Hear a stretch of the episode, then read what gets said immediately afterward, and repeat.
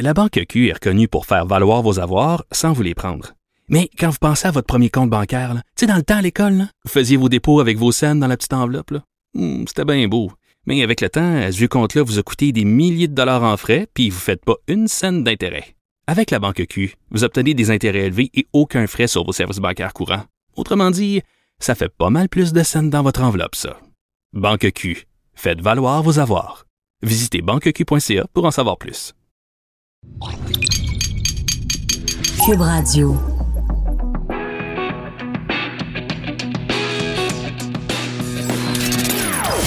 Des opinions bien à elle. Sophie Durocher. Son franc-parler ne laisse personne indifférent. On n'est pas obligé d'être d'accord. Bonjour tout le monde, c'est Sophie, très contente d'être avec vous aujourd'hui en ce mercredi 22 mai 2019. Merci beaucoup de nous avoir choisis collectivement la collectivité Cube Radio et en particulier, évidemment, d'avoir choisi On n'est pas obligé d'être d'accord que vous nous écoutiez en direct ou encore en rediffusion. Peut-être que vous avez téléchargé l'émission et que vous êtes en train de m'écouter, euh, je sais pas, peut-être que vous êtes dans le bain. Peut-être que vous êtes en train de manger. Qui sait? En tout cas, merci de nous avoir choisis. Euh, je suis très curieuse de savoir ce que mon premier invité pense de la chronique que j'ai écrite ce matin dans le Journal de Montréal, Journal de Québec, où je réagissais à cette vidéo des signataires du pacte, le fameux pacte pour la transition. Vous vous souvenez, euh, à peu près euh, deux semaines après les élections euh, l'année dernière, un regroupement d'artistes sous la, la houppette de Dominique Champagne avait donc mis de l'avant ce pacte pour la transition euh, et il s'était fait un petit peu euh, tomber sur la tomate parce qu'il y avait là-dedans des gens comme euh, Louis Morissette qui est friand de voyages en avion et plein d'autres artistes qui, euh, bon, nous, nous faisaient un peu la morale en nous disant il faut faire attention. À la, planète, mais qui euh, euh, peut-être euh, avaient des grosses maisons ou des gros déplacements en avion. Bref, ils se sont fait tomber sur la tomate. Ils ont quand même réussi à, à obtenir 275 000 signatures en bas du pacte, ce qui est pas rien quand même. Hein? Depuis le mois d'octobre jusqu'à aujourd'hui, 275 000 signatures, c'est bien, mais manifestement, c'est pas assez, puisque leur objectif, c'était d'en avoir un million. Alors, hier, Dominique Champagne et d'autres nouveaux amis artistes ont mis de l'avant une vidéo dans laquelle euh, ils encouragent tout le monde, ben, faites donc signer quatre personnes. Comme ça, si chacun des signataires du pacte fait signer quatre autres personnes, on va arriver à notre million. Le seul problème, c'est que parmi les gens qui sont dans la vidéo, il y a beaucoup de gens qui sont soit des grands consommateurs de viande rouge, alors qu'on sait très bien que c'est très mauvais pour l'environnement, soit des gens qui ont déjà été euh, porte-parole pour des compagnies de voitures, des compagnies automobiles, soit des gens qui, par leur métier ou par euh, leur, euh, leur loisir, voyagent énormément, donc ont une grosse empreinte euh, écologique. Alors, on va en parler avec Claude Villeneuve, qui est chroniqueur au Journal de Montréal, Journal de Québec et analyste politique. Euh, Claude, dont on s'est ennuyé parce qu'on l'a pas vu pendant trois semaines, donc on espère que tu vas bien, que tu vas mieux et que tu, bon, tu peux reprendre le collier en revenant avec nous. Oui, ben je suis en forme, Sophie, euh, et euh, bien disponible pour parler justement des, Des de, nos, artistes. euh, de nos pactologues, pour reprendre ton, ton expression. Oui. Alors écoute, on va en écouter d'abord un petit extrait, Claude, de, ce, de cette fameuse vidéo. Puis je vous dis après qui sont les gens qu'on entend. Donc voici un extrait du, de la vidéo donc des pactologues. Partout sur la planète. De plus en plus de citoyens s'activent pour relever le défi. Nous, ici au Québec, on a lancé le pacte pour la transition. Le pacte pour la transition. Nous croyons les scientifiques quand ils nous disent que non seulement il faut agir, Mais qu'il est aussi possible de faire les choses autrement.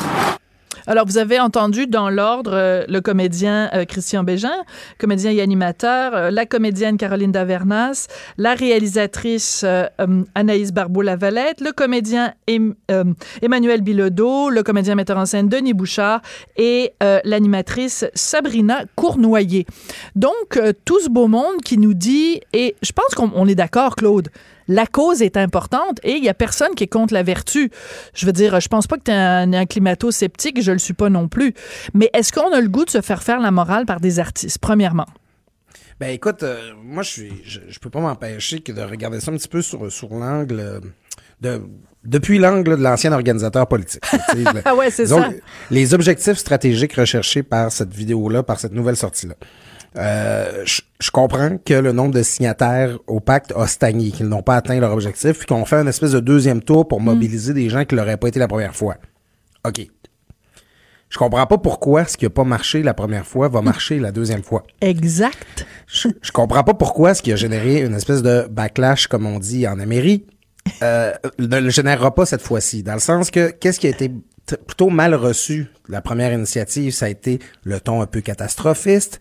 Et ces artistes-là qui mènent un très beau train de vie, ils ont une vie extraordinaire, ils voyagent, ils, ils font des tournées partout dans le monde. Puis là, ben, ils viennent nous dire, monsieur, madame, tout le monde à la maison, il faut que tu arrêtes ton voyage dans le sud euh, euh, au mois de mars parce que ça pollue et tout ça. Il y avait eu une espèce de réaction négative créée par ça. Alors, je comprends pas pourquoi en donnant un deuxième tour de roue, on s'attend d'aller mobiliser des gens qui ne l'avaient pas été la première fois. D'accord. Puis qu'on n'aura pas finalement un effet contre-productif. tu sais. Oui, puis aussi, c'est que euh, la, la, quand ils l'ont fait la première fois, bon, il y avait cette fameuse conférence de presse où on voyait donc tout plein d'artistes. Et j'avoue que de voir cette photo-là, euh, de voir cette mobilisation qui est autant de gens connus, tu sais, je pense à des gens comme Jeannette Bertrand, du- des gens que le public aime. Donc, de voir cette image-là d'autant de gens populaires, euh, derrière une cause, c'est sûr que ça a un impact. C'est sûr que le pacte, ce que ça a fait, c'est que pendant des jours et des jours, les gens ne parlaient que de ça. Donc, je comprends l'idée que euh, on veut secouer les puces de la population en disant, regarde, si je sors de mon chapeau un, euh, un écologiste avec des bas bruns qui parle lentement et qui a une grosse barbe, puis qui nous, donne des chiffres scientifiques, euh, tout le monde va s'endormir, puis on n'aura pas, on, il passera pas à l'émission de Pierre Bruno, mettons. OK? Ouais. Je comprends l'impact, le, le côté sexy de dire, ben, on va prendre quelqu'un comme Charlotte Cardin, qu'on va prendre quelqu'un comme, justement, Jeannette Bertrand, euh, Guillaume Lemaitre-Vierge et tout. Mais c'est parce qu'il faut que ces gens-là soient conséquents. Tu sais, quand c'est Laure Varidel qui vient me parler d'environnement, je dis, oh, OK, elle, là, un, elle connaît ça, et deux, elle, elle- she puts her money where her mouth is. Ouais. Euh, je suis pas sûre que Charlotte Cardin, que j'adore comme chanteuse, mais euh, quand elle me dit euh, il y a une urgence climatique, je me dis ben Charlotte de, que c'est? Oui, oui, oui. Puis ben, c'est un peu l'idée de dire que, ben, regardez, on est à la, limite, ça subit, on n'est pas des spécialistes, on est des gens justement qui, qui font dans la chanson, dans le, cinéma, dans la télé, n'importe quoi, puis on est mobilisé comme tout citoyen devrait l'être, pas besoin d'être un spécialiste ou un expert, mais c'est à ce moment-là que quand tu te prends un ton moralisateur, quand tu dis un peu aux gens euh, tu sais, il faut que tu changes ta façon de vivre. euh, ben là, on va te demander, OK, mais toi, c'est quoi les efforts que tu fais? Euh, Toi, justement, ton, tu sais, c'est démontré, là, finalement, là, plus t'es riche, plus ton empreinte écologique est importante, tu sais. Alors là, on voit arriver ces gens-là, puis c'est ça. C'est, euh, souvent, on les critique, les artistes, quand tu prends une position sur n'importe quoi, en disant, voyons, c'est quoi? Tu sais, qu'est-ce que tu viens faire là-dedans, là, toi, là, l'artiste, là, le, le, le, le, le rêveur, le pelleteur de nuages, venir nous dire ça? Ben, on fait juste profiter de la notoriété, justement, comme tu le dis, par rapport à l'écologiste Bob Brun, ben, tu sais, c'est, c'est quelqu'un que, que dans, dans lequel le public va se reconnaître. Mais, Mais on, on l'a vu qu'il y a des limites aux gens que tu vas aller mobiliser avec ce genre de discours-là. Ouais. Et il y a quelque chose que souligne euh, mon, notre collègue euh, Jonathan Trudeau. Euh, c'est sa chronique de ce matin. On écrit finalement tous les deux sur, sur le même sujet, mais on ne s'est pas parlé.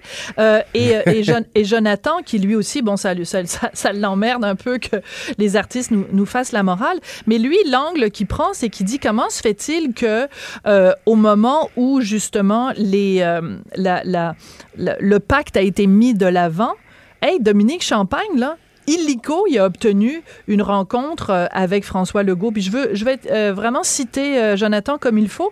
Il dit en un claquement de, doigts, le chevalier vert était parvenu à s'asseoir en face de François Legault pour lui dire ces quatre vérités. Aucun citoyen ordinaire ne peut faire ça.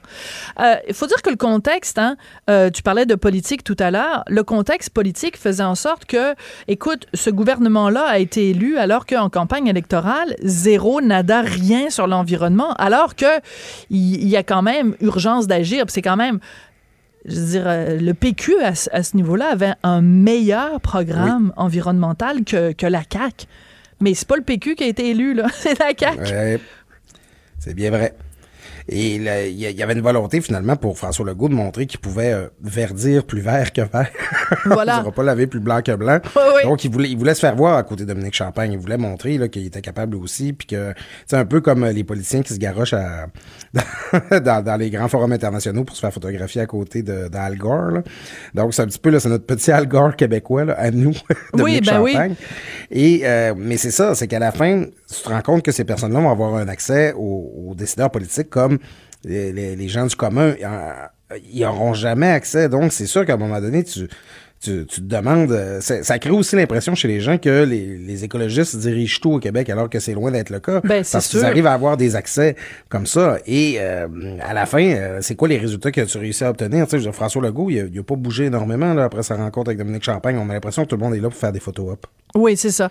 Puis, en- ben, je reviens sur ce que tu disais. Comment se fait-il qu'ils ont refait exactement la même chose? Donc, comment, comment se fait-il qu'ils n'ont pas compris le message la première fois? Et je renchérirais en disant, la première fois, ce qu'on leur a reproché, c'est le côté culpabilisant. Tu sais, Ouais. monsieur et madame tout le monde, là, ils en font des efforts. Je veux dire, euh, tu sais, les Québécois, ils recyclent. Euh, partout où c'est, où il y a quand même beaucoup de municipalités où il y a du compost. Puis quand tu, le compost est disponible, les Québécois le font. Euh, il y a, tu sais, il y a une conscience quand même écologique. Est-ce qu'on est parfait? Non. Mais je veux dire, si on se compare avec les Chinois, je pense qu'on n'est pas pire quand même. Alors, tu sais, au lieu de- d'avoir un message positif, au lieu d'utiliser la carotte, quand tu utilises le bâton, ben, il y a des chances pour que l'âne y ait moins le goût d'avancer. D'autant plus qu'une partie du message envoyé, c'est malgré tous les efforts que tu vas faire, là, ce sera même pas encore assez, tu n'auras même pas encore fini euh, d'effacer la moitié de ton empreinte écologique. Là, tellement que on, on a, on a l'impression là, que quoi qu'on fasse, il y a des gens, quand on parle d'éco-anxiété, là, c'est que les gens ont l'impression que malgré tous les efforts qu'ils vont faire, malgré tous les sacrifices, ben ce sera même pas encore suffisant. t'sais, On va même pas s'être approché là, de, de régler le problème. Alors, c'est pas très mobilisant là, comme message là, quand tu dis aux gens, ben fais un effort, mais ça donne rien. Euh, tu sais, à un moment donné, il faut, faut que, faut que ce soit incitatif, il faut que tu aies envie d'embarquer. Puis c'est pas avec un discours euh, démobilisant, en fait, parce qu'il est moralisant euh, qu'on y arrive. Puis ça, ben, je, je trouve que Dominique, Cha- Dominique Champagne, après sa première sortie, il l'avait dit, ouais, peut-être qu'on n'avait pas le bon ton, il va avoir des affaires ajustées. Ben, j'ai l'impression qu'il a Ben. gardé exactement la même approche. Oui, tout à fait. Et euh, c'est assez particulier parce que il y en a des gens qui dont le discours et le comportement est en parfaite adéquation. C'est-à-dire des gens à qui on peut pas faire le reproche que moi je fais, mettons à Charlotte Cardin ou à Denis Bouchard ou à ou à Christian Bégin euh, dans mon texte. Tu, sais, tu, tu prends quelqu'un comme Luc Ferrandez, qu'on l'aime, qu'on l'aime pas. Ah, Euh, Euh, il est cohérent. C'est-à-dire que c'est un gars, il l'a déjà dit, moi je voyage, je limite mes voyages par avion à une fois à tous les cinq ans. Mon Dieu, ça doit être plate sa vie. Euh, Excuse-moi, j'ai pas pu m'empêcher. Mais je veux dire, moi, je, c'est pas le, mode de vie que moi j'aimerais pour moi, mais je respecte le fait que quand Luc Ferrandez euh, remet sa démission de façon fracassante, ben il, le fait parce qu'il dit, écoutez, la- la- l'administration municipale bouge pas assez vite, puis euh, il y a peut-être des endroits où je peux faire avancer les choses plus vite, mais au moins il est cohérent. Tu sais, il se promène constamment euh, à vélo. Toutes les mesures d'évitement qu'il a faites sur le plateau, c'était dans une perspective de justement diminuer la circulation automobile. Après, tu peux détester ça, mais au moins tu peux pas lui reprocher à ce gars-là de faire une, de parler des deux côtés de la bouche en même temps. Oui, il est très conséquent. Il paye le prix, en quelque sorte, là, justement, en voyageant pas. En même temps, c'est aussi une manière de nous rappeler. Tu sais, moi, même chose que toi, là, je, je lis ça, là, il fait un voyage au Saint-Cap, là, j'ai comme l'impression d'étouffer, là, j'ai comme ma claustrophobie locale. Ça fait, mais tu sais, il y a beaucoup de gens au Québec qui euh, faire un voyage au 5 ans, là, ils ont même pas les moyens de se Ben, faire c'est ça. sûr. Puis, fait que, tu sais, ça montre encore une fois que la possibilité de faire des sacrifices pour sauver la planète, c'est beaucoup un enjeu de privilégié. Mais sais. totalement. Mais, mais je, suis entièrement d'accord avec toi. Mais en même temps, de la même façon que quand on dit euh, il faut diminuer la consommation euh, de viande, ben il y a plein de gens qui vont répondre ben oui, ben là c'est facile pour toi de dire euh, tu sais que tu peux euh, ton petit traiteur VG puis tes petites boulettes machin chose, mais au quotidien là, que mettons une, mère de famille monoparentale, bonjour là, tu sais commencer à trouver des recettes pour le tofu puis ci puis ça, c'est pas évident. Donc c'est sûr qu'il faut faire attention quand on parle de ces, de ces sujets-là. Faudra demander des recettes de rôti porc à Philippe Couillard. ou appeler François Lambert pour lui demander comment il fait avec son 75 dollars euh, par semaine.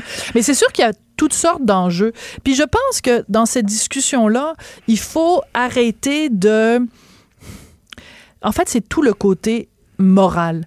Tu sais, je pense qu'il faut euh, reconnaître qu'il y, y, y a vraiment un problème. Je veux dire, c'est une évidence. Il faut vra- vraiment être taré pour pas voir qu'il y a un problème.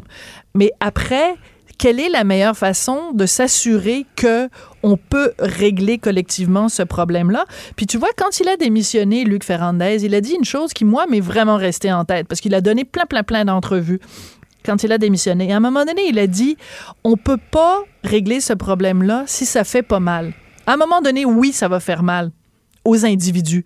Oui, il va falloir qu'on réduise le nombre de voyages qu'on fait. Oui, il va falloir qu'on se déplace plus souvent en transport en commun. Oui, il va falloir qu'on euh, diminue nos achats avec du, du suremballage. Puis tout ça, il dit jusqu'ici, ça n'a pas fait mal à grand monde parce qu'on voulait pas se rendre là. Puis là, il faisait un rapport avec, bon, en temps de guerre, là, quand euh, les, nations se sont, se sont relevées les, les manches pour, euh, pour faire un, effort collectif, tu sais, et, les, et les citoyens étaient prêts à faire des sacrifices.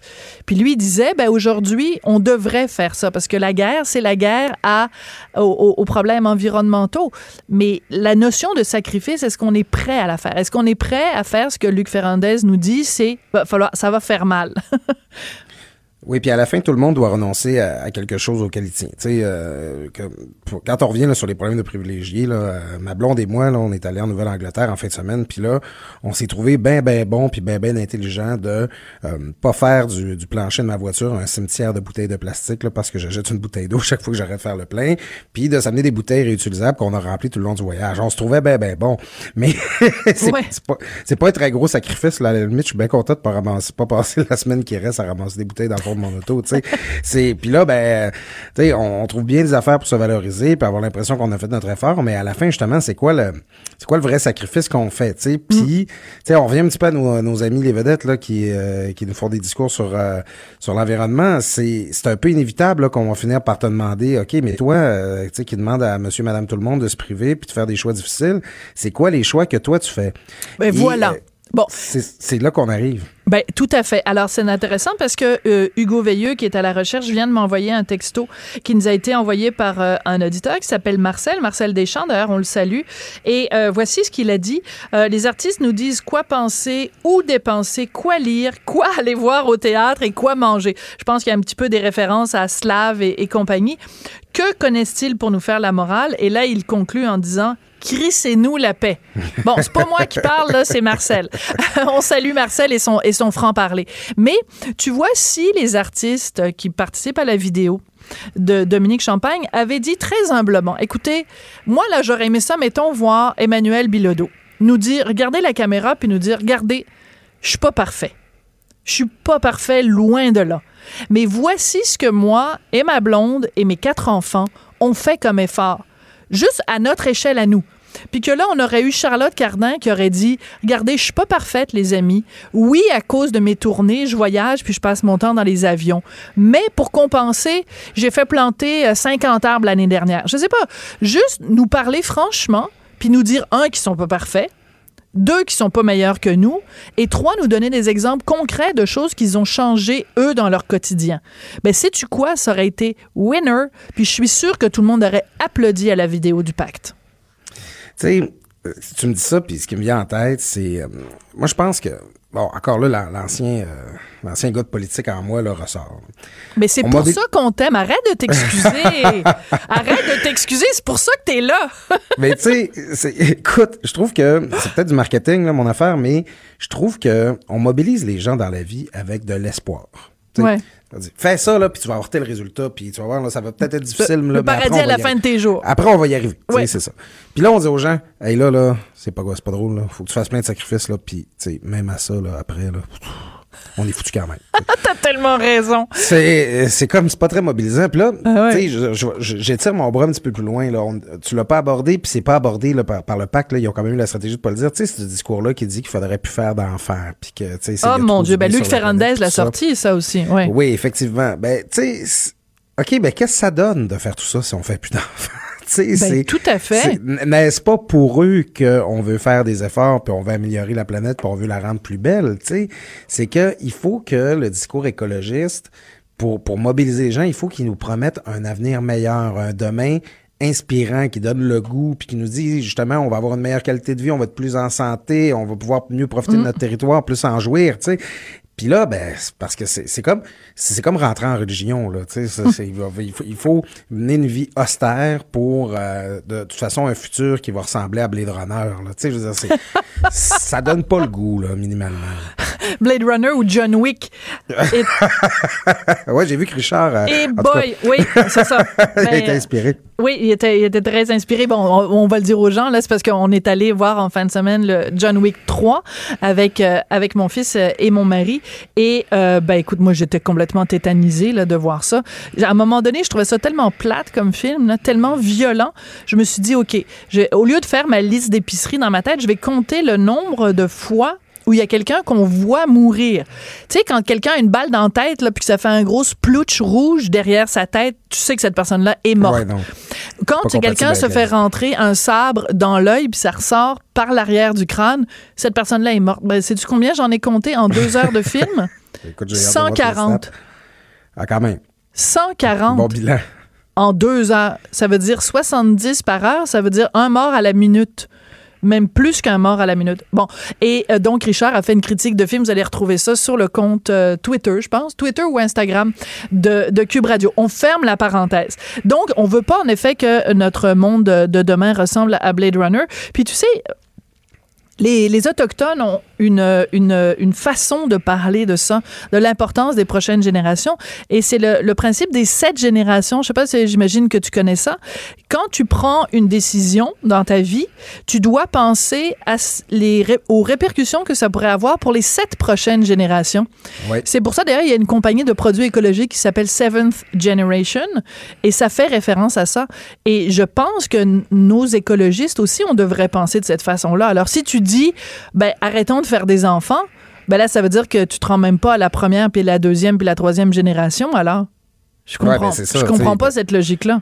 ou pense aux enfants des autres, ou je sais pas, ce qui est, ce qui est, ce qui est pas dépourvu de noblesse, mais c'est, quand même déprimant, là. Si t'annonces à tous ces enfants-là, euh, tu sais, un monde, là, écoute, je pense, euh, je- je- on parle de Blade Runner, là, mais tu sais, toutes ces fictions-là, là, grises, post-nucléaires, euh, dystopiques, euh, tu sais, c'est, faites-moi rêver d'un monde, justement, euh, moi non plus, là, ce qui m'inspire dans la vie, là, c'est pas l'image d'une raffinerie, là, avec euh, de la gravelle autour, des taches d'huile, là, tu sais, c'est, c'est, c'est un, c'est un beau paysage, amenez-nous vers ça, faites-nous rêver de ça, tu sais, justement, le, le- vous voulez plus qu'on voyage, ben, c'est dommage, parce qu'on aimerait ça, aller les voir, les beaux paysages que vous nous invitez à préserver, puis Ouais. vous nous invitez à faire vivre, tu sais, il, il va fa- il va falloir développer un discours de l'espoir, puis un discours qui, qui qui donne le goût, là, qui donne l'appétit aux gens là, plutôt que, que- les stigmatise. Là, j'ai, j'ai l'image là, de, du, du, du, du, dévot, là, le, le puce DI, là, qui, qui resserre là, son silice autour de sa cuisse. Là. Ah, on va faire un petit peu plus de compost. Tu sais, c'est... ça donne pas le goût. C'était quoi? C'était dans les... euh, Dans Da Vinci Code. Da Vinci, oui, dans le code, dans le code Da Vinci, oui, t'as tout à fait raison. L'image est assez forte. Hein? Je dis que ça t'a fait du bien. Ce petit trois semaines-là, de, tu reviens, t'es en pleine forme. Ouais, ouais, je me suis renouvelé un peu. Là. Tu t'es renouvelé dans tes images euh, sarcastiques. Euh, écoute, euh, il y a un autre dossier qui n'a strictement rien à voir avec l'environnement dont on doit absolument parler. Écoute, alors que aux États-Unis, on, les États-Unis nous font frissonner d'horreur quand on regarde ce qui s'est passé en Alabama, la loi la plus restrictive, la plus répressive concernant l'avortement, donc interdiction de, de se faire avorter, même si euh, l'en- l'enfant est un, est un résultat d'un viol ou d'un cas d'inceste. Au moment même où ça se passe aux États-Unis, puis ça fait capoter tout le monde, hommes et femmes, je tiens à le souligner, ben là, on a Maxime Bernier, chef du Parti populaire du Canada, qui dit pas qu'il est pro-vie, pas qu'il est pro-choix, il veut pas qu'on sache exactement où il se tient sur ce dossier-là, mais qui dit si jamais il y a un de ses députés qui a le goût, euh, une fois à la Chambre des communes, de rouvrir le débat sur le droit de l'avortement, lui, il est pas contre.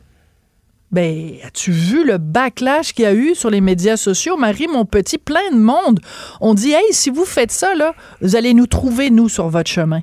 Mais quelle mouche est allée piquer Maxime Bernier d'aller faire ces déclarations-là?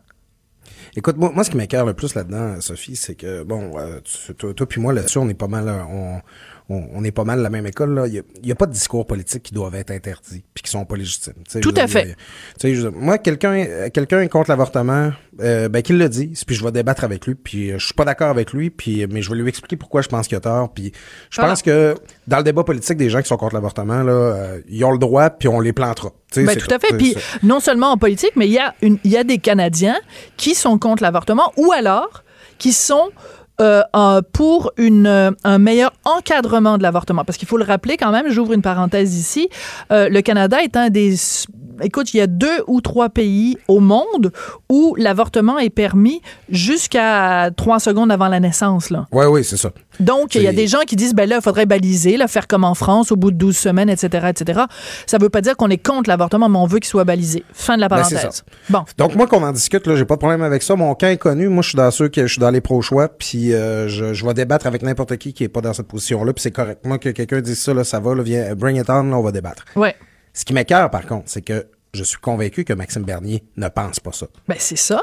C'est un libertarien, Maxime Bernier. C'est un gars qui s'est toujours battu pour les libertés individuelles, poussé à leur plus, euh, je veux pas dire leur- leur- de- dans leur radicalité là, la, la plus, dans le sens de racine. Là, dans Tout à les- fait. Les libertés fondamentales ont plus intime. Il s'est toujours battu pour ça. Euh, il a été considéré par les groupes pro-vie comme un élu pour qui ne pas voter à cause des positions qu'il a prises par le passé des votes à la Chambre des communes. Il croit pas ça, puis aujourd'hui, parce qu'il essaye de guidonner une espèce de vote conservateur populiste là, de, qui, qui est en émergence, là, ben il va faire à croire au monde qu'il aura envie de jouer dans ce dans ce dans ce film. Dans ce film-là. C'est même pas une question de conviction personnelle. C'est un jeu politique auquel il s'adonne et je trouve ça dégueulasse. Ouais. Et écoute, euh, je suis- tellement d'accord avec toi. Et en plus, on se rappellera quand même que justement, quand il était, parce que c'est son ancien parti, euh, quand il était avec les, les conservateurs, il a déjà voté contre des motions ou des projets de loi, euh, parce qu'il était question à un moment donné de dire, bon, à partir un petit peu le même principe qu'il y a aux États-Unis dans certains États, le, le premier, le heartbeat, the first heartbeat, le premier battement de cœur, dès que le, le, le fœtus, il y a un premier battement de cœur, on considère que c'est un être humain et donc on n'a pas le droit de procéder à l'avortement. Je me rappelle, euh, on se rappelle fort bien d'ailleurs, il y a quelques années de ça, Stephen Harper avait dit, bon, ben s'il doit y avoir un vote euh, euh, aux communes, je veux que chacun de mes députés puisse voter selon son... Il n'y aura pas de ligne de parti, ils voteront comme ils voudront. Et Rona Ambrose, qui était ministre de la Condition féminine, avait voté pour qu'on fasse venir, euh, pour qu'on crée un comité à, euh, aux communes pour se pencher sur cette question-là. Elle n'a pas voté contre l'avortement, elle a voté en faveur d'un comité, blablabla. Puis là, il y a plein de gens qui étaient contre l'idée que la ministre de la Condition féminine euh, soit pour ce comité-là. Mais tu sais, Maxime Bernier, là, il, il s'est pas levé en disant je suis contre l'avortement, puis tout ça, bien au contraire. Fait que c'est comme cette, espèce d'hypocrisie aujourd'hui d'arriver en disant Ah, ben là, je vous dis pas si je suis pro-vie ou pro-choix. Ben là, c'est un, un politicien, on veut qu'il nous dise ce qu'il pense. Penses-tu que je vais aller voter pour quelqu'un qui ne me dit pas officiellement quelle est sa position sur l'avortement? Ben, je te le dis, là, aujourd'hui, Claude, là, jamais je donnerai mon vote à un politicien qui est pas capable de me regarder dans les yeux et qui est pas capable de me dire c'est quoi sa position sur un enjeu aussi crucial que l'avortement. Oui, c'est ça, parce que Voyons. au pire, au pire, tu veux laisser tes députés voter à leur âme et conscience. D'accord?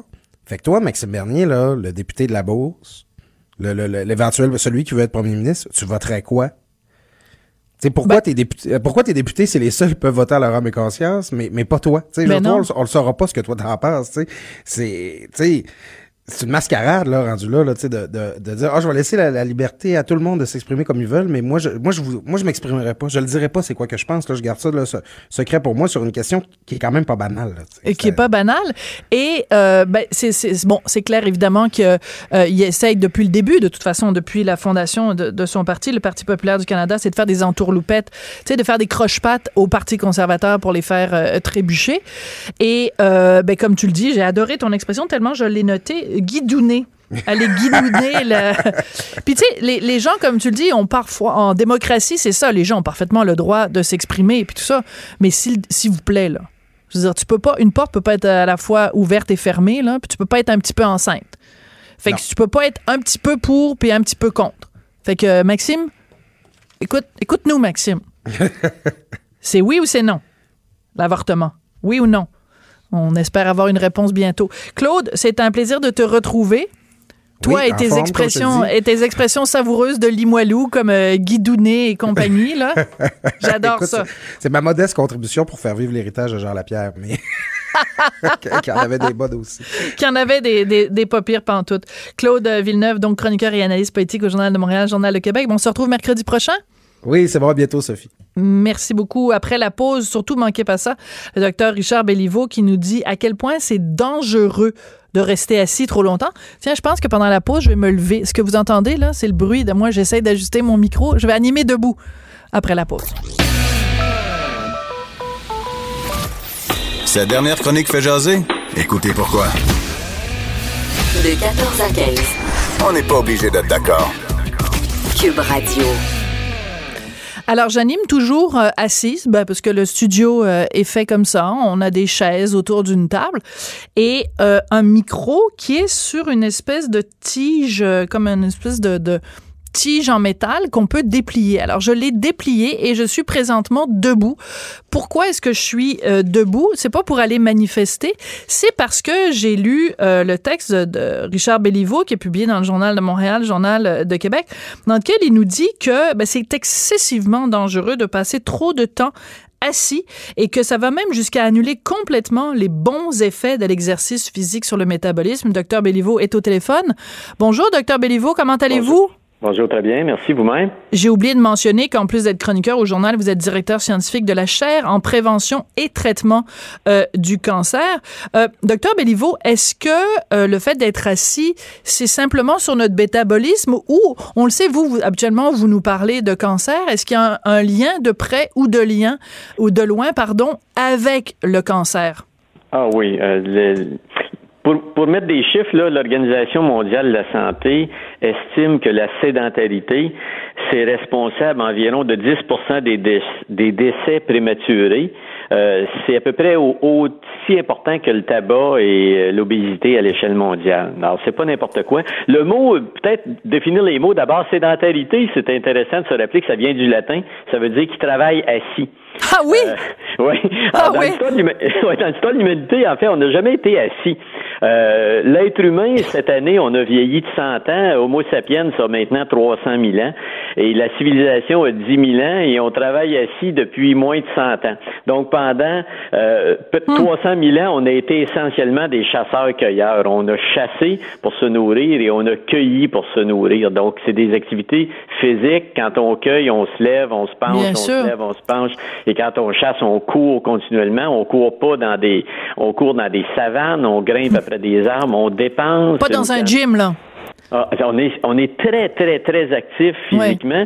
Euh, un corps humain, c'est euh, le tiers du poids du corps. C'est le- c'est le le plus gros tissu du corps, c'est le, le- le tissu musculaire, c'est le tiers du poids. On a plus de 640 muscles. Le système musculo-squelettique, c'est 640 muscles, 200 ciseaux. On n'a pas ça pour rien. D'un point de vue évolutionnel, on est des machines à bouger. On est fait, on a été sélectionné pour bouger beaucoup parce que c'est associé à notre survie pour fuir les prédateurs et c'est associé à notre survie pour s'alimenter pour aller chercher dans une nature hostile les, les, les, les rares calories qui vont nous permettre de survivre. Et tout d'un coup, avec la période post-industrielle, on se s'assoit on se sédentarise et tout cet appareil musculo-squelettique-là qui nous a permis de survivre dans des contraintes évolutionnelles hallucinantes est maintenant associé à l'explosion des maladies chroniques, le fait qu'on ne l'utilise pas assez.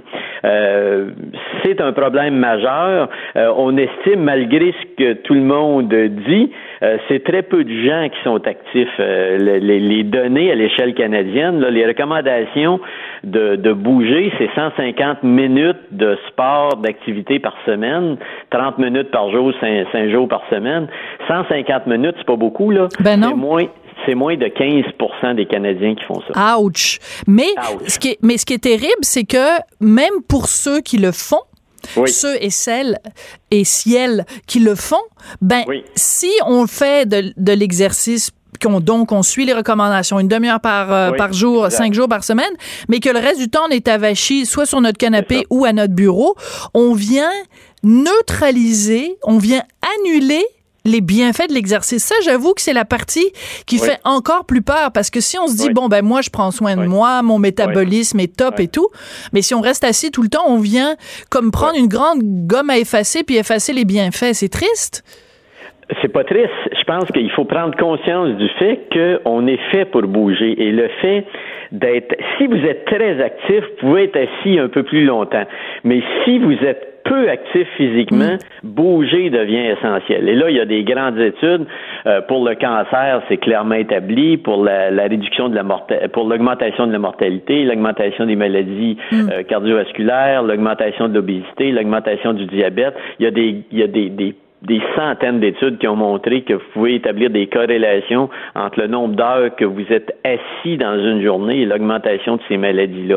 Le fait d'être assis, la sédentarité passive, là, Ouais. c'est maintenant un facteur majeur d'augmentation. Et j'aime beaucoup l'exemple que vous avez donné parce que là, on est au début de cette prise de conscience-là, mais il Mhm. faut, évidemment, si vous êtes un ouvrier, si vous êtes un travailleur manuel, si vous êtes une serveuse d'un restaurant, ce dont on parle, ça vous concerne peu parce que ça. vous, pas- vous passez votre journée debout, vous bougez, vous montez, vous prenez des escaliers.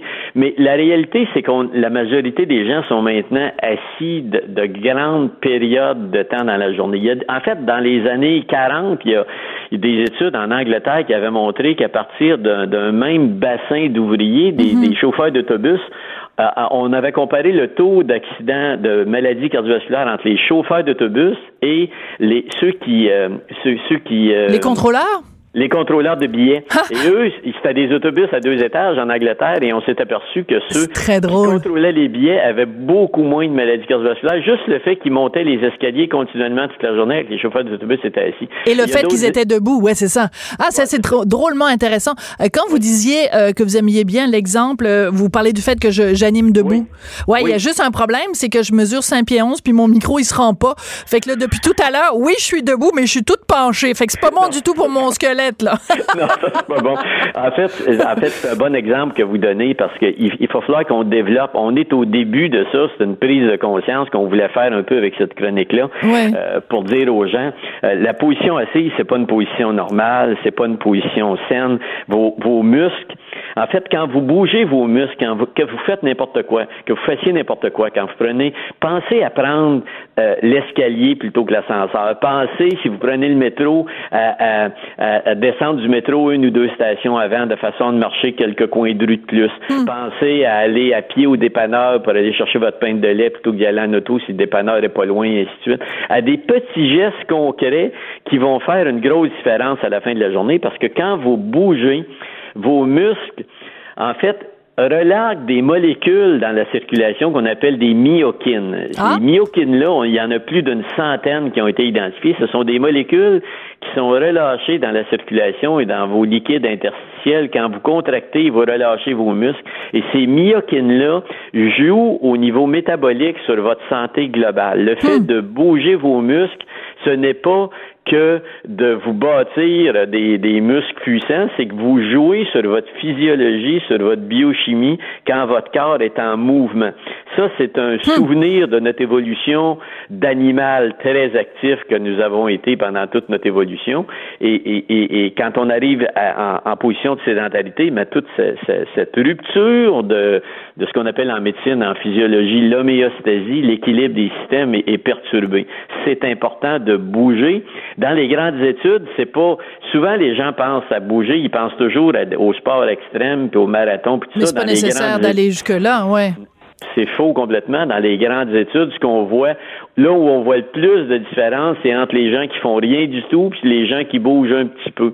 Fait que le, plus- le plus important, c'est d'être actif, d'être en position debout le plus possible. Essayez de penser quand vous êtes au travail, de, de prendre une pause chaque heure pour aller vous chercher un verre d'eau, euh, de, de Minimum. descendre, euh, euh, c'est ça, de, de, de, de, de bouger autour de vous, de le sortir le midi pour même, si vous avez votre lunch, aller le manger, euh, euh, à- à- à- essayez de, si vous le mangez au bureau, essayez au moins de sortir le, le, le midi pour aller marcher sur la rue ou ainsi de suite, de, de bouger le plus possible. Ces petits gestes-là sont très, très importants. En pratique, quelqu'un qui travaille dans un bureau, vous pouvez être actif quand vous vous levez, vous prenez l'auto, vous arrivez au bureau, vous êtes assis, vous allez être inactif, vous allez être assis 16 heures sur 24. Alors ça, c'est beaucoup. Moi, j'ai une question pour vous, docteur Béliveau. Nos enfants qui arrivent à l'école à 8h30 puis qui sont assis les fesses sur leur chaise de, d'écolier là jusqu'à 3h, 3h30, 5 jours par semaine pendant euh, toutes les toutes leurs études, ça peut pas être bon pour leur santé, tu sais. Ben, il faut les, il faut bouger. C'est la raison pour laquelle euh, euh, l'éducation physique traditionnellement fait partie de, de, de, de toutes les, toutes les civilisations. On entraînait, mm. on entraînait les, les, les, les, jeunes garçons, les jeunes filles dans toutes les civilisations à bouger, à être actifs, à les faire jouer. Mais, mais au-delà de ça, docteur Belliveau, est-ce qu'il devrait pas, est-ce qu'on devrait pas changer justement, ne serait-ce que les pupitres, avoir des pupitres plus élevés et qu'à ce moment-là, les élèves en partie, en tout cas, soit debout. Après, ils peuvent s'asseoir sur un petit banc et tout, mais que il y a, y a, une parce que surtout pour les garçons, je parle d'un cas personnel. Là, Les garçons, ils ont besoin de bouger. Ça, ça ah aide à leur concentration. Ah Donc, est-ce qu'on devrait pas revoir le modèle, la petite chaise en bois avec le pupitre là? C'est peut-être un peu dépassé en 2019 là. Ben, c'était c'était moins problématique dans euh, avant euh, l'époque des, des, des iPads puis des des, des, des, tablettes parce que les, les jeunes garçons, les jeunes filles, ils jouaient dehors. Ils arrivaient à la, ils arrivaient à la maison puis ils jouaient dehors puis ils se couraient puis ils se chamaillaient puis mais aujourd'hui euh, ils, ils rentrent à la maison puis ils se réassoient devant leur tablette et, et c'est c'est pas tant un problème d'école que un problème de perception globale. La télévision, les tablettes, on est dépendant des mm. écrans. Et c'est cette, cette dépendance-là qu'il mm. faut casser, qu'il faut, qu'il faut rompre. Il faut redevenir actif physiquement. L'exemple des enfants en est un, mais ça s'applique sur l'ensemble des, des, gens dans la société. En même temps, euh, un esprit cynique vous dirait quand on lit, on est assis aussi. quand on lit? Quand on lit, on est assis?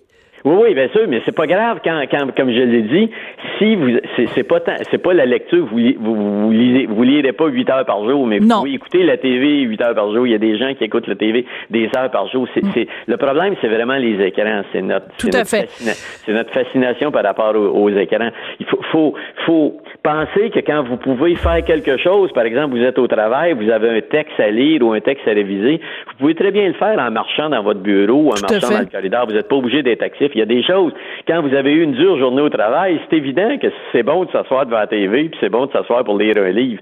C'est pas ces heures-là qui sont consacrées à la récupération post-activité qui sont négligeables. C'est le fait que quand on est inactif hmm. toute la journée, ça, c'est une catastrophe. Il n'y a pas d'ambiguïté dans les études. Non, non, tout à fait. Il y a une linéarité. On peut calculer votre probabilité d'augmenter votre, votre diabète de type 2, vos cancers, hein?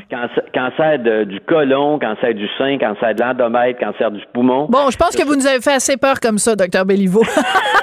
je veux pas vous faire peur, je veux vous encourager à bouger. Ben non, mais j'adore ça. Hey, on va se quitter là-dessus, docteur Béliveau, parce que j'ai une autre invitée euh, qui, qui, qui, est peut-être debout elle-même, euh, puis qui ah. attend, qui attend que j'y donne la parole. Docteur Béliveau, toujours un plaisir de vous parler. Merci beaucoup. Richard Béliveau, donc directeur scientifique de la chaire en prévention et traitement du cancer, et bien sûr, vous le savez, chroniqueur au Journal de Montréal, Journal de Québec. Chroniqueuse et blogueuse au Journal de Montréal. Sophie Durocher. On n'est pas obligé d'être d'accord. Alors, vous connaissez bien Chloé Sainte-Marie, chanteuse, actrice et militante, on peut le dire de cette façon-là, pour les droits des aidants euh, naturels. Bonjour Chloé, comment vas-tu? Oh, je, vais tellement bien, là. Je suis sur la route pour Montjoli pour inaugurer demain soir l'été littéraire et j'ai fait un arrêt pour te parler à Lille euh, donc, euh, avec les oies qui sont en migrance, qui sont arrêtées là, je vois en face les montagnes de Charlevoix, c'est une beauté infinie. Bon, ben écoute, ça explique un petit peu pourquoi on t'entend plus ou moins bien, ma belle Chloé. Mais j'apprécie ah énormément que tu aies pris le temps. Ben oui, ça sonne un petit peu comme euh, si tu me parlais dans le fond d'une boîte de conserve, mais c'est pas grave. Ton propos est important, donc on va se concentrer sur ce que tu dis, hmm. ma belle, ma belle Chloé. Écoute, je voulais te parler aujourd'hui, Chloé, parce que il y a euh, une étude qui a été euh, qui a été faite. C'est une doctorante de quatrième année en psychologie de l'université du Québec à hmm. Trois-Rivières. Hmm. C'est un texte qui est paru dans le Nouvelliste qui nous apprend ça. Et euh, cette doctorante a eu l'idée de se pencher sur la détresse des aidants naturels et la mhm. détresse des aidants naturels qui les mènent même à songer au suicide. Toi, tu as été aidante naturelle pendant des années pour l'homme que tu aimais et que tu aimes encore, Gilles Carle. Et tu nous l'as déjà confié à la radio en ondes que tu y avais pensé à un moment donné. Quel message tu voudrais envoyer aux gens qui sont des aidants naturels et qui, à un moment donné, sont au bout du rouleau? ben c'est de, de, de partager la charge, de, de se faire aider parce que la détresse est tellement grande, c'est impossible de, de, de prendre cette charge-là seul. Et très souvent, quand on prend euh, soin d'une personne aidée, mm. la, la, la famille s'éloigne, les amis s'éloignent, mm. donc il n'y a plus personne. On est seul. On n'a plus de réseau. Il n'y a plus de réseau. Le réseau, il disparaît parce qu'ils disent j'ai trop de peine. Hmm. c'était ça. Tous ses amis que Gilles a mis, euh, bon, les, les, les, acteurs, par exemple, qui l'aimaient, qui l'adoraient, qui l'adulaient même, hmm. disaient je peux pas voir Gilles comme ça. Je comprends. parce qu'il l'aimait trop. Donc, donc, résultat, on était seuls. Alors, euh, alors qu'est-ce qu'il faut faire? Il faut, il faut faire des fêtes. Il faut réorganiser, hmm. mais ça prend de l'énergie, ça prend de l'argent, ça prend. Donc, la, la, moi, j'ai pensé au suicide. En 2007, j'ai vraiment pensé me suicider et tuer Gilles.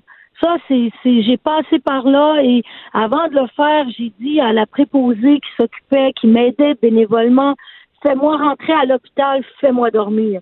Hmm. Ils m'ont fait rentrer à l'hôpital puis ils m'ont fait dormir pendant une semaine. Wow. Et je m'en suis une cure de sommeil.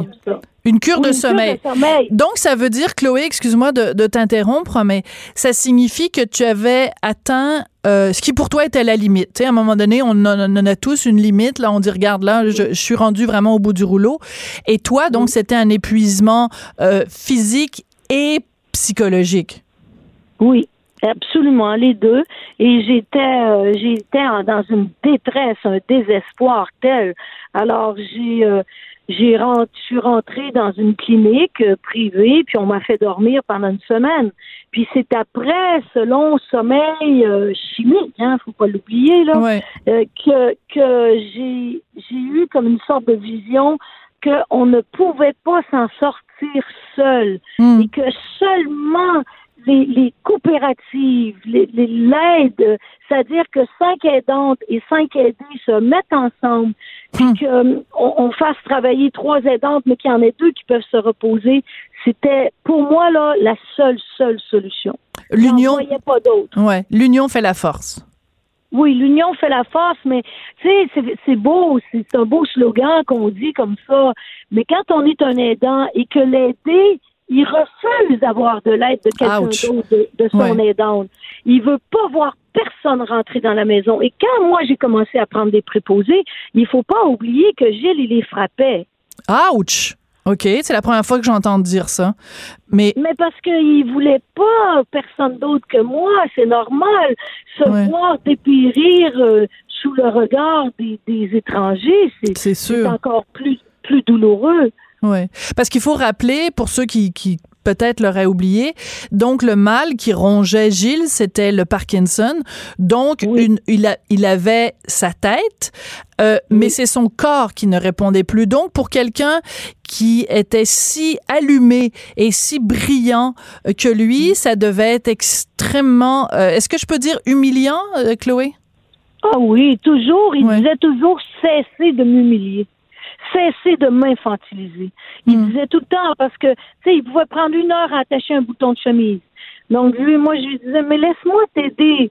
Puis il, il voulait pas parce que, mais c'est beau qu'il veuille hmm. pas. Sauf que je savais bien qu'il allait pas être capable de mettre ses souliers, de mettre ses pantalons. De, donc il faut l'aider, mais il veut pas se faire aider. Puis à partir du moment qu'il accepte de l'aide de son aidante, il n'en veut pas de personne d'autre. Mm. Alors, le malade est égoïste. La personne malade est suprêmement égoïste.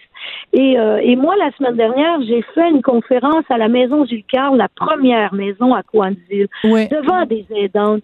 Et elles m'ont dit à quel, ce que je disais, parce que la plupart du temps, les gens, ils viennent, ils viennent voir la personne malade et jamais personne s'inquiète du sort de l'aidante. C'est ça. moi, je l'ai dit ça parce que je l'ai vécu, puis elle m'a dit c'est exactement ce que je vis aujourd'hui. Mm. Mais tu vois, je me rappelle à l'époque, quand Gilles était encore euh, était encore vivant, c'est sûr qu'on était tous très préoccupés. On disait bon Gilles, etc. Et il n'y a pas grand monde qui pensait à toi, Chloé. Non, personne. Parce que tous les tous les, les, les, regards étaient tournés vers lui parce que c'est lui qui souffrait. Puis c'est normal, là. il était dans une douleur sans nom. Mm. Je veux dire, il n'y a pas de mots qui existe. Moi qui aime la poésie, je ne connais pas de mots aussi puissants pour dire la souffrance qui, l'habitait. Et, euh, et là, on prépare avec toutes les, les ce que Pierre Dury a filmé de Gilles dans toutes ces atroces souffrances-là, on prépare un document pour montrer que parce que il faut voir. On peut dire, mais voir, c'est fort. Et là, on va montrer ces souffrances pour que les gens sachent que la personne aidée souffre terriblement. Mais l'aidante, c'est une souffrance morale, psychologique, et c'est 60% du temps, elle meurt avant la personne aidée. Ça, ce chiffre-là est terrifiant. Écoute, deux choses qui sont importantes de mentionner parce que chaque fois qu'on parle du suicide, il faut faire extrêmement euh, attention. Puis je, je veux pas que les gens qui nous écoutent pensent que je, n'ai pas cette préoccupation en tête. Alors, si vous vivez des moments difficiles, je vous rappelle le numéro 1-866 appel APPE 2LE. Ça, c'est la première chose que je voulais rappeler. La deuxième chose, c'est que tu as mentionné Pierre Dury. Donc, euh, euh, pour les gens qui le connaissent pas, Pierre Dury, c'est un grand photographe, un homme excessivement talentueux. Et donc, tu nous dis qu'il a filmé des images de toi et Gilles. Mais je veux mentionner simplement en passant qu'il y a en ce moment dans le, le hall d'entrée du siège social de Québécois à Montréal, et c'est disponible, hein, c'est ouvert à tout le monde, euh, une exposition de photos de Pierre Dury. Alors, il y a des photos magnifiques de Claude Blanchard, des photos magnifiques de, de Robert Lepage, de René Lévesque, et il y a une photo Chloé, de toi avec Gilles. T'es toute nue, mm. avec ta belle peau mm. blanche, tes longs mm. cheveux roux, et c'est Gilles qui nous regarde. Et cette photo-là, je pense, c'est peut-être une des plus belles photos de toi et Gilles. Euh, je pense que c'est une photo très forte, très puissante et elle s'est faite au Carré Saint-Louis. Pierre, il venait tout le temps faire des photos avec nous pour le plaisir. Tu sais, on, sans jamais savoir où ça allait mener. Mais je me souviens très, très bien de cette séance photo. Et on avait fait même des photos, moi et Pierre, dans, dans notre chambre à Gilles et moi, mais nus. Euh, des, des, vraiment des trucs extraordinaires. Mais celle-là, c'est vrai que c'est une photo qui est au musée maintenant, qui, qui, te, qui dit beaucoup, beaucoup de la personne aidante. Tout à fait. Et je me suis permis de photographier la photo. Alors, je vais la mettre sur mes médias sociaux pour, euh, pour euh, vous rendre hommage à, tous les deux, toi et Gilles et Pierre Dury, évidemment, qui a pris la photo. Merci beaucoup, Chloé. Bon courage pour euh, les autres maisons Gilles Carle. Merci beaucoup de porter ce, ce flambeau-là. Je l'apprécie beaucoup. Puis il y a notre collègue aussi, José Legault, qui écrit régulièrement là-dessus parce qu'elle est elle-même une aidante naturelle. Donc, ayons, ayons une pensée aujourd'hui pour les aidants naturels. Puis allons leur rendre visite pour leur dire qu'on les aime. Merci beaucoup, ma belle Chloé. Merci, merci beaucoup. Cube Radio.